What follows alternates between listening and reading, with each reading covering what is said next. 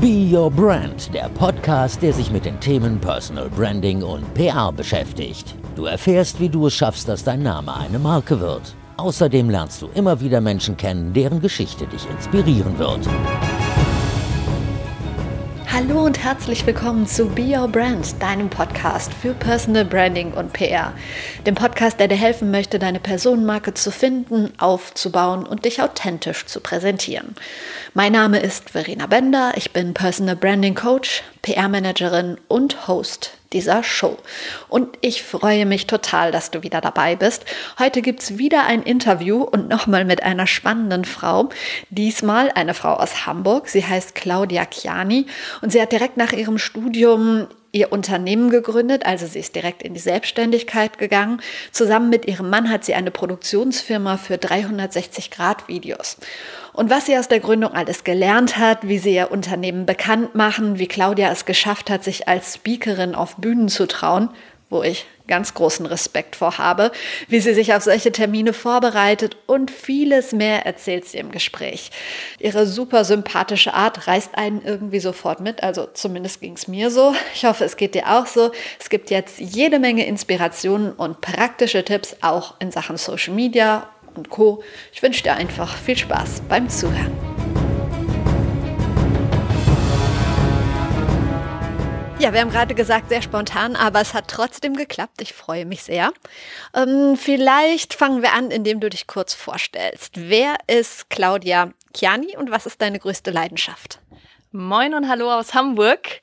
Ähm, ich bin Claudia Chiani. Ich bin Co-Founderin von Omnia 360, bin bei uns für die Themen PR und Marketing zuständig. Wir sind eine 360-Grad-Agentur hier aus Hamburg. Das heißt, wir produzieren 360-Grad-Rundgänge, 360-Grad-Videos und ähm, ja, aus dem Bereich kommt auch meine größte Leidenschaft. Ich bin ein totaler Virtual Reality Techie Fan mittlerweile geworden, würde ich eher sagen. Also ich bin jetzt eigentlich auch noch nicht immer der der Techie for Life, aber ähm, mittlerweile totaler Fan davon, einfach dieses Medium zu nutzen, um Geschichten nochmal ganz anders erlebbar zu machen. Und deswegen arbeite ich auch mittlerweile in dem Bereich und genau wird das zurzeit als größte Leidenschaft bezeichnen.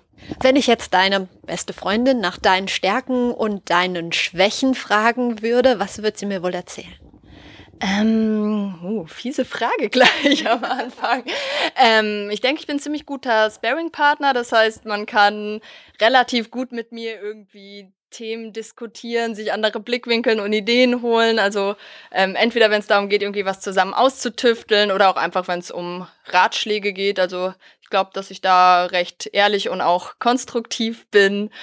Ähm, Schwächen ist zurzeit wahrscheinlich für meine Freundin tatsächlich das größte Problem, dass ich gerade ein bisschen schwerer greifbar bin, dass ich nicht so viel Zeit für sie habe, wie ich gerne hätte, dadurch, dass ich äh, durch die Gründung und Co. gerade recht viel in der Arbeitswelt unterwegs bin, aber ich gelobe Besserung und genau. Und wann habt ihr euch gegründet? Vor ziemlich genau zwei Jahren haben wir das Unternehmen gegründet. Also zum Hintergrund, ähm, wir haben das Unternehmen zu dritt gegründet, Resa, Tobi und ich.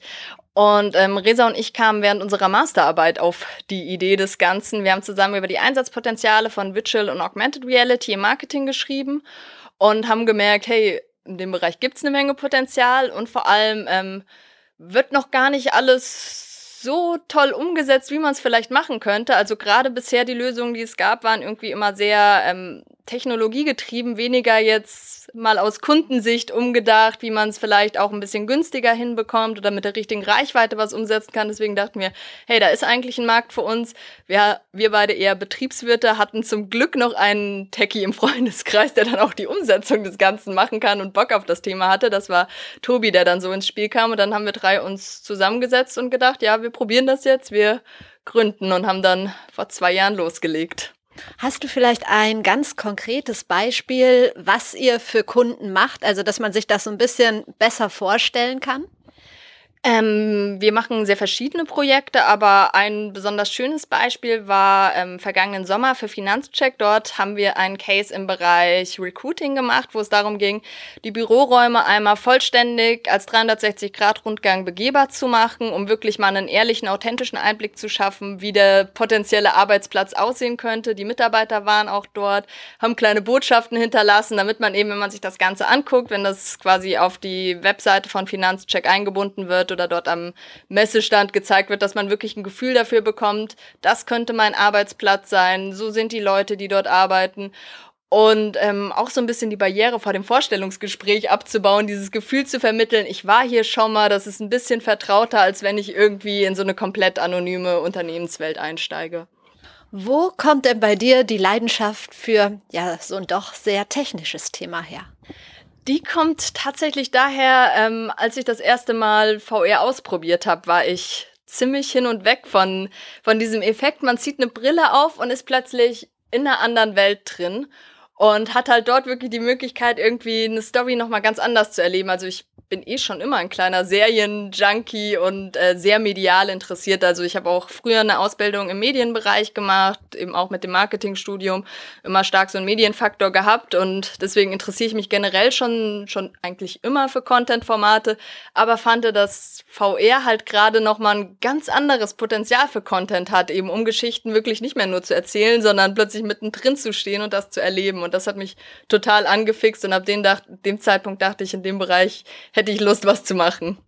Ich habe ja vorhin schon gestanden, ich hatte ja noch nie so eine Brille auf, weil ich dieses, ähm, ich weiß nicht, ob das typisch ist, aber ich kenne das eigentlich nur im Zusammenhang mit so einer Achterbahnfahrt und da ich nicht mal auf ein Kinderkarussell draufgehe, weil ich das alles ganz schrecklich finde, Achterbahn erst recht nicht, habe ich das noch nie gemacht. Ähm, und du meintest zu mir, das wäre gar nicht so gut. Warum?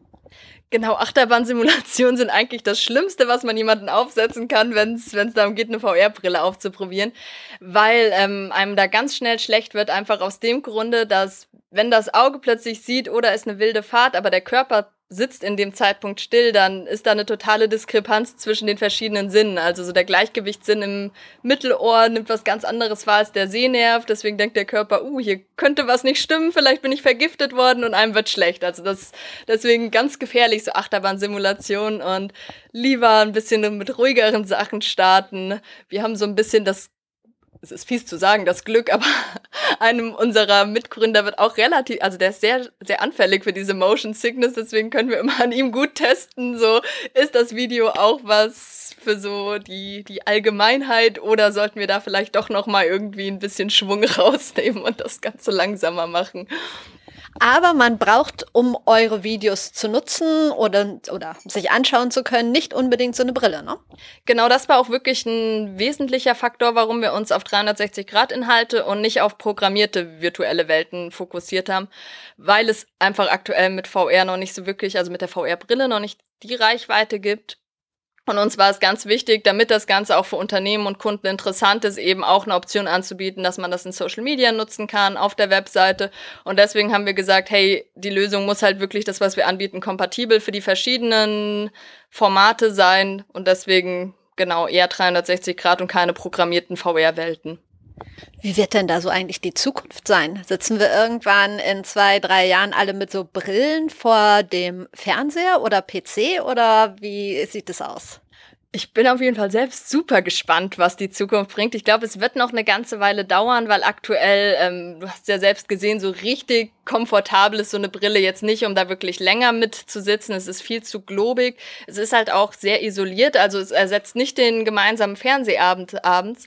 Aber es ist zum Beispiel für, für Spiele ist es eine ganz wunderbare Möglichkeit, einfach viel intensiver abzutauchen. Also in der Gaming-Industrie, das ist ja zurzeit auch der Vorreiter Pornoindustrie ist der andere Vorreiter tatsächlich. Und ich glaube, gefühlt der Schritt geht immer mehr in Richtung Arcade-Hallen, dass man halt so eine Art Spielhalle mit VR-Brillen hat, um es dort auszuprobieren, gar nicht mal unbedingt nur bei sich zu Hause, weil man dort einfach die Möglichkeit hat, dass der Raum auch so gestaltet ist, dass man eben auch wirklich körperliche Elemente angesprochen werden, dass man zum Beispiel vielleicht die Achterbahn machen würde, indem man auch wirklich auf einem Achterbahnwaggon sitzt und der sich mitbewegt, weil dann wirkt das Ganze noch viel, viel intensiver und man kann es dann eben durch verschiedene Kulissen angucken. Und ähm, ich glaube, das wird ein Bereich sein, in, den, in dem ganz viel passieren wird, Und ich bin selbst gespannt und freue mich drauf. Du hast direkt nach dem Studium gegründet. Wie kam das? Wo kam der Mut her vor allen Dingen? Der Mut kam daher, dass die Idee einfach da war, das Team war da und ich dachte, hey, das ist die Chance, das auszuprobieren. So eine Gelegenheit kommt nicht wieder.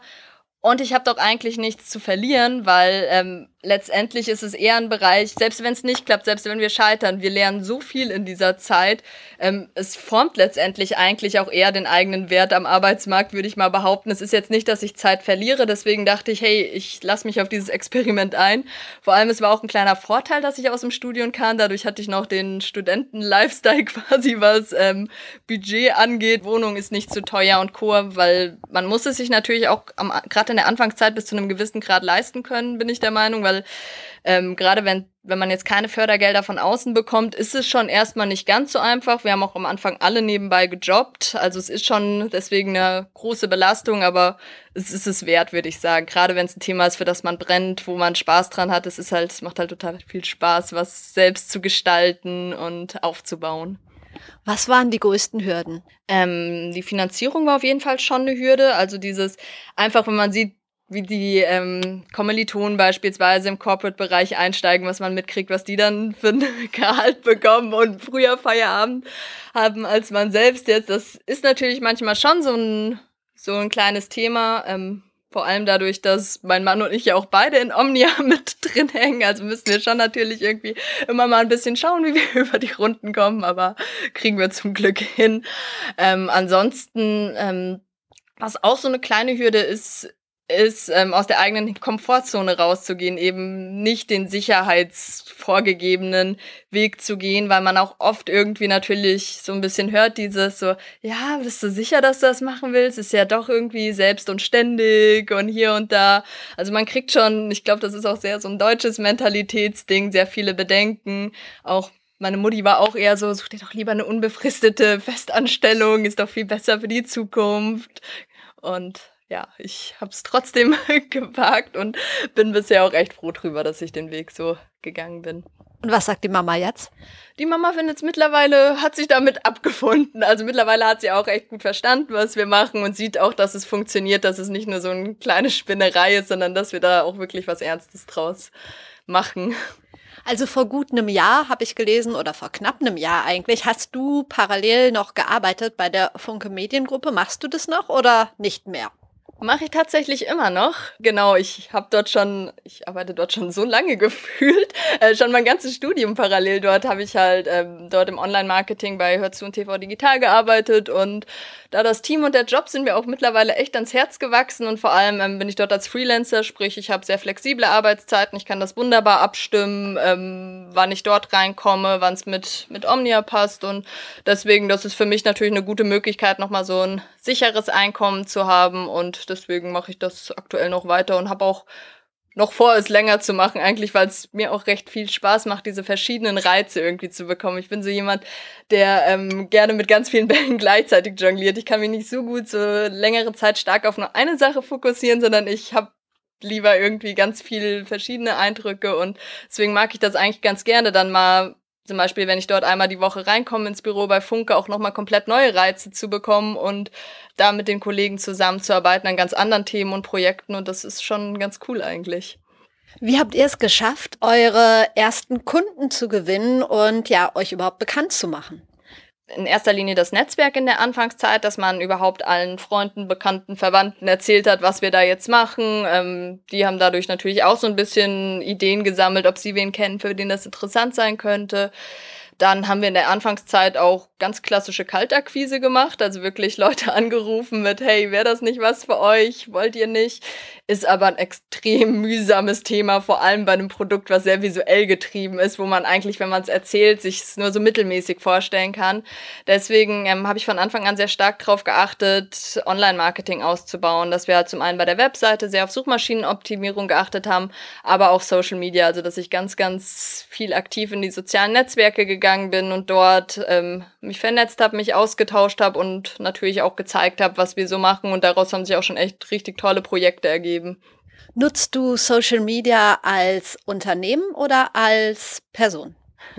als Mischform, würde ich sagen. Ähm, wir haben erst seit ein paar Monaten zum Beispiel einen Unternehmens-Twitter-Account. Davor lief das alles über meinen semi-privaten Account. Also ich würde sagen, ich bin so eine Art Corporate Influencer für Omnia. Also ich teile natürlich auch private, also persönliche Sachen. Private jetzt ist nochmal ein anderes Thema.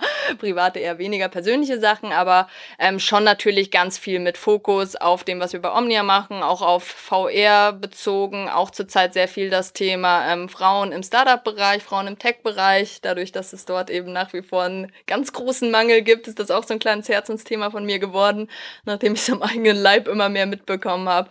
Und deswegen ähm, würde ich sagen, Social Media ist ist sehr gemischt. Also es ist letztendlich, es strahlt natürlich ganz viel in die Firma mit rein, aber ich bin damals, als ich überlegt hatte, bei Twitter zum Beispiel, mache ich mir jetzt einen eigenen Account oder mache ich einen Omnia-Account? Und dann habe ich von dem Blickpunkt überlegt, so dieses, wem folge ich denn, was finde ich denn interessant und dachte so eigentlich, es gibt kaum was Langweiligeres als so ein Marken-, Unternehmensaccount, der am besten dann einmal die Pressemitteilung in kurz veröffentlicht.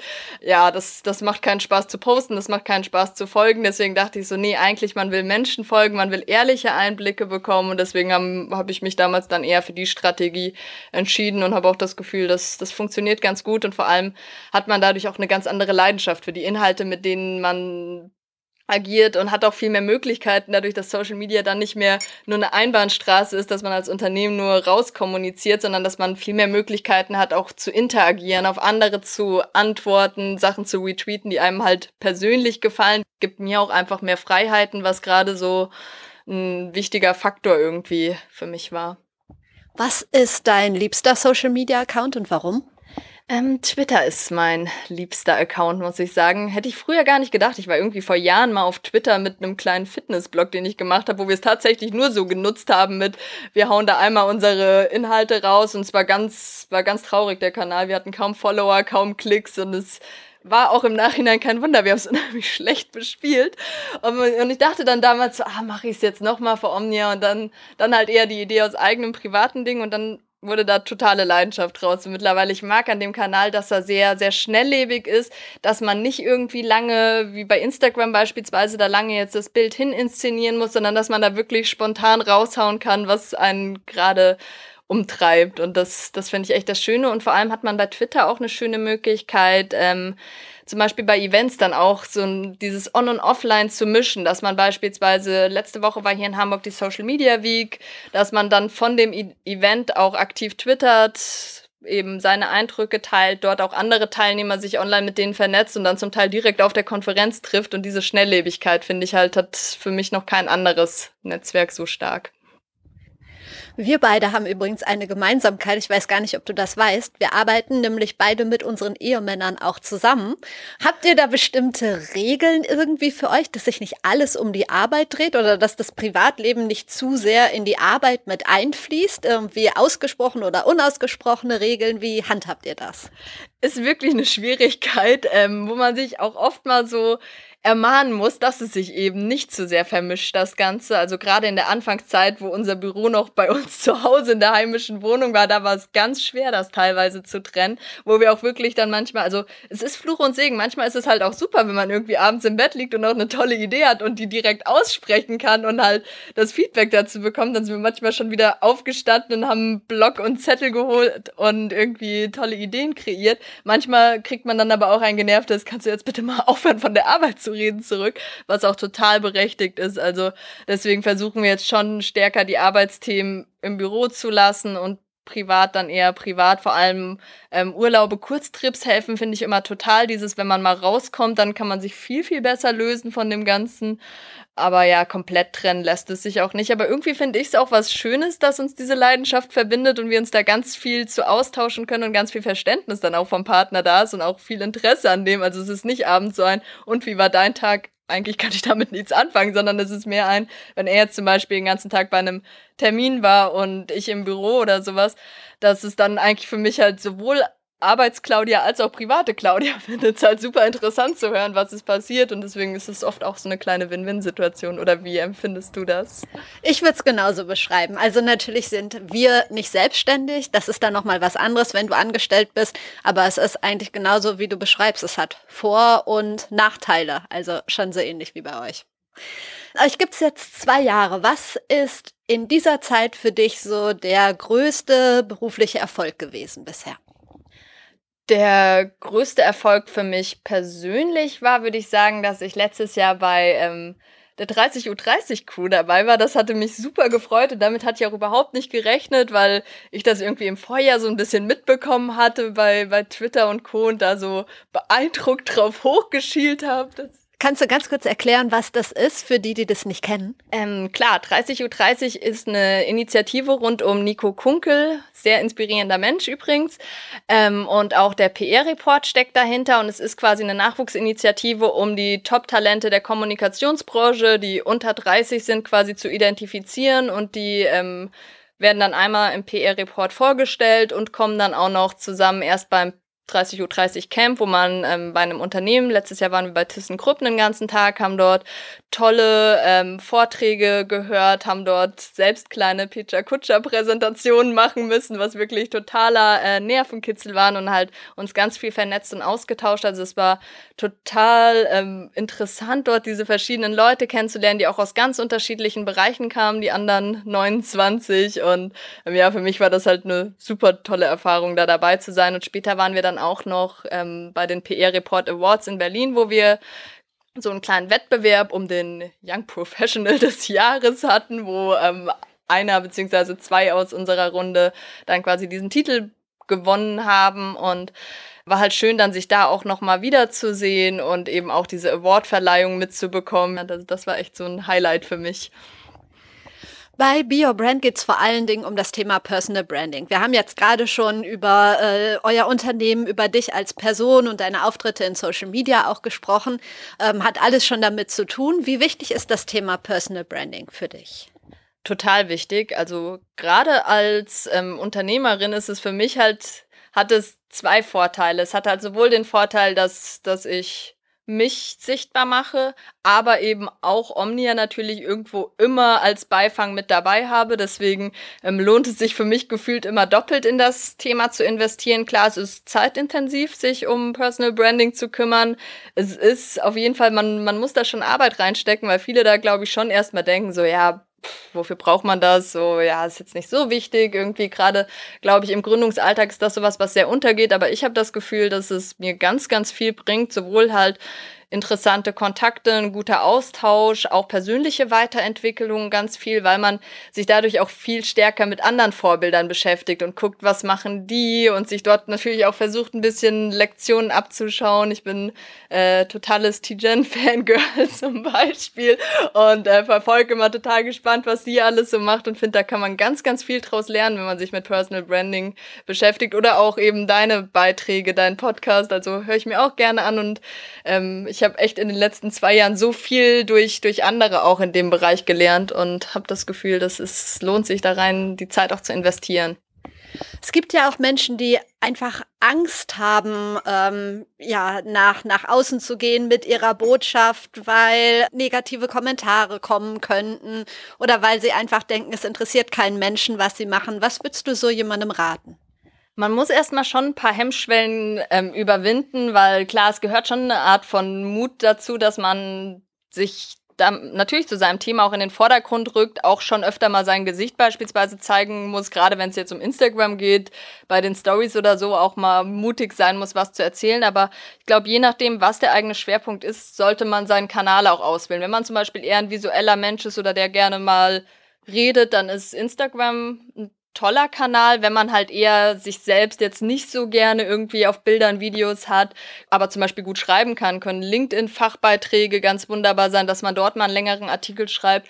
Ähm, klar, am Anfang diese Angst, dass es keinen interessiert, hat wahrscheinlich jeder, der da am Anfang mit seinen drei Followern startet.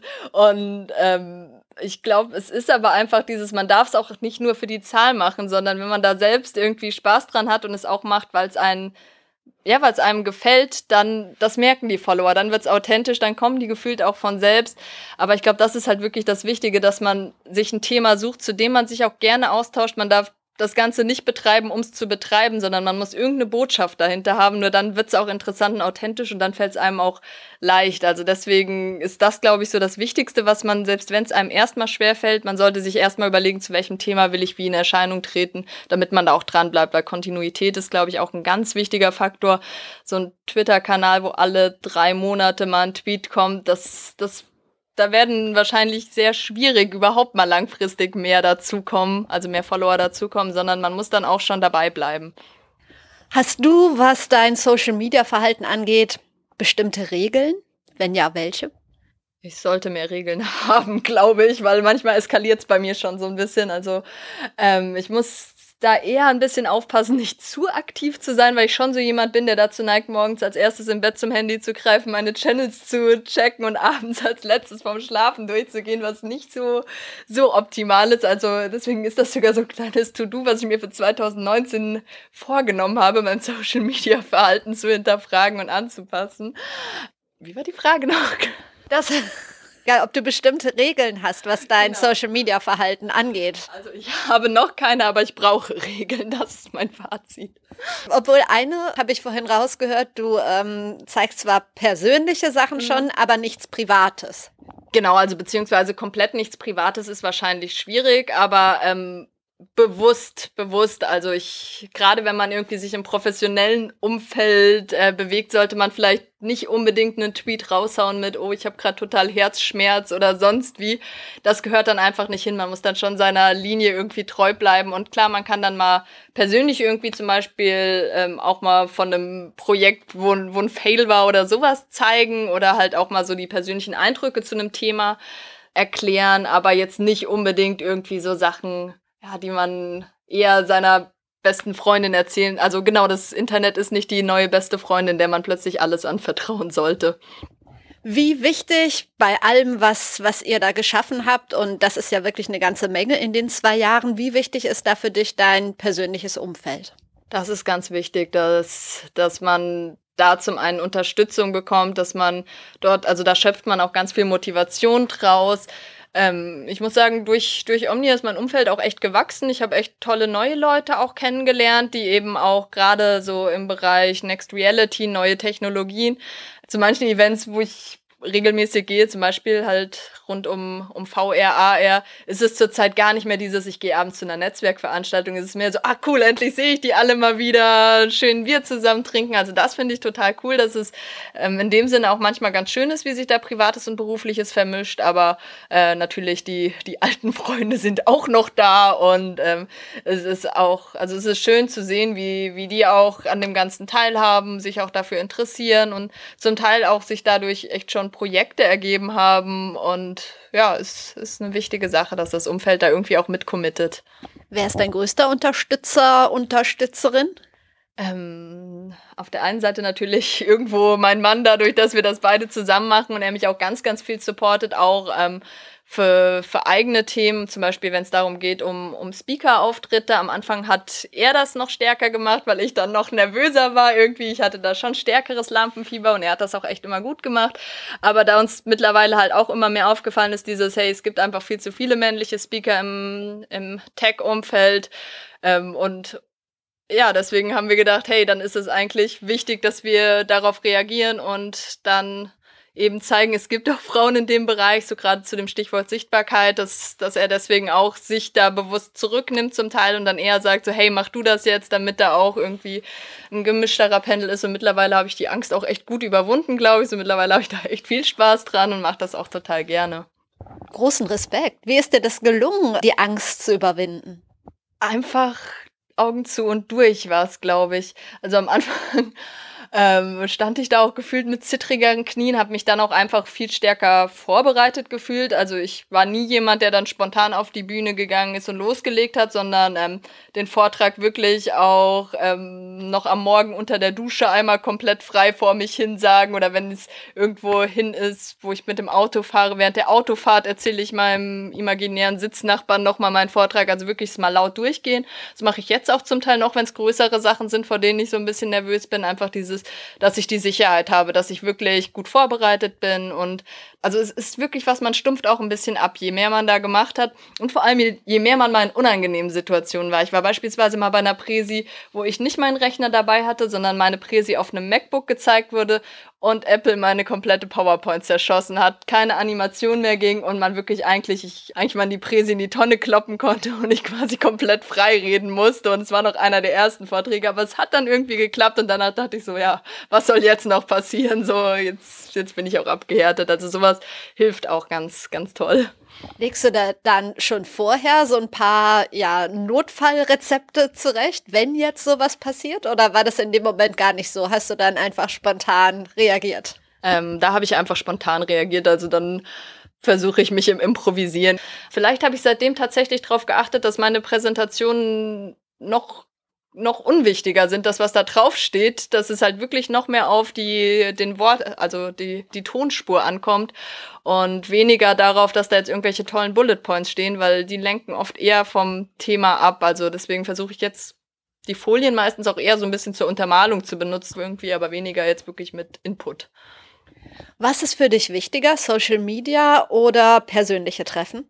Die Kombination macht's, würde ich sagen. Also in persönlichen Treffen hat man nochmal einen ganz anderen Zugang zueinander. Ähm, ja, man, man hat Gestik, Mimik dazu. Man kann auch meistens viel tiefer einsteigen. Aber man kommt eben einfach ohne Social Media viel schwieriger zu diesen persönlichen Begegnungen. Also ich habe schon echt jetzt dank, dank Twitter, Instagram echt ganz viele Leute mal persönlich getroffen, die ich davor nur digital kannte. Und es ist zum Teil irgendwie total verrückt, wie man das Gefühl hat, man kennt sich schon richtig lange. Zum Beispiel letzte Woche habe ich Andrea Steverding endlich mal persönlich getroffen. Und es war ein totales Highlight, weil wir uns irgendwie beide so gefreut haben, uns endlich mal persönlich zu sehen. Und zwar als kannten wir uns schon ewig, dadurch, dass wir halt uns schon so lange bei Social Media folgen. Man war auch voll up to date, was beim anderen gerade so los ist, obwohl es das erste Treffen war. Das war irgendwie ganz surreal, aber auch total toll. Also deswegen so kann man das beides wunderbar auch miteinander kombinieren. Die Andrea hat dich übrigens empfohlen für den Podcast. Wusstest du das? Nee, wusste ich nicht. Dann vielen Dank und liebe Grüße nochmal. Jetzt habe ich meine Frage vergessen. Jetzt muss ich auf meinen schlauen Zettel gucken. Ach ja, ein Beispiel für eine Personal Brand. Und du darfst nicht nennen Tijan Unaran und du darfst auch nicht nennen Frank Behrendt. Jetzt darfst du überlegen, die sind einfach schon zu oft genannt worden. Sind natürlich auch tolle Beispiele. Aber wer ist für dich eine coole Personal Brand? Jetzt macht es mir wirklich schwer. Das war natürlich sofort das, was mir im Kopf aufgeploppt ist. Ähm, ich finde, ja, auch wieder bei Twitter findet man da einige, vor allem in dem 30U30-Netzwerk sind ein paar ganz, ganz interessante Personen dabei. Annalena Müller finde ich total cool, was die so macht. Also auch echt interessant zu folgen. Auch äh, Nick Martin von Otto macht einen sehr schönen Mix, finde ich, aus. Eben ganz viel über die Arbeit bei Otto, aber auch Persönlichkeit mit reinbringen. Also den beiden folge ich sehr gerne. Ähm, sind doch schon zwei tolle Beispiele. Was ist deine, eure Vision so für in einem Jahr ungefähr? Wo wollt ihr hin mit eurem Unternehmen? Wir wollen auf jeden Fall ähm, an der Personalfront aufstocken, weil wir langsam nicht mehr hinterherkommen. Also wir brauchen noch wen, der in der technischen Umsetzung uns unterstützt und auch im konzeptionellen Bereich.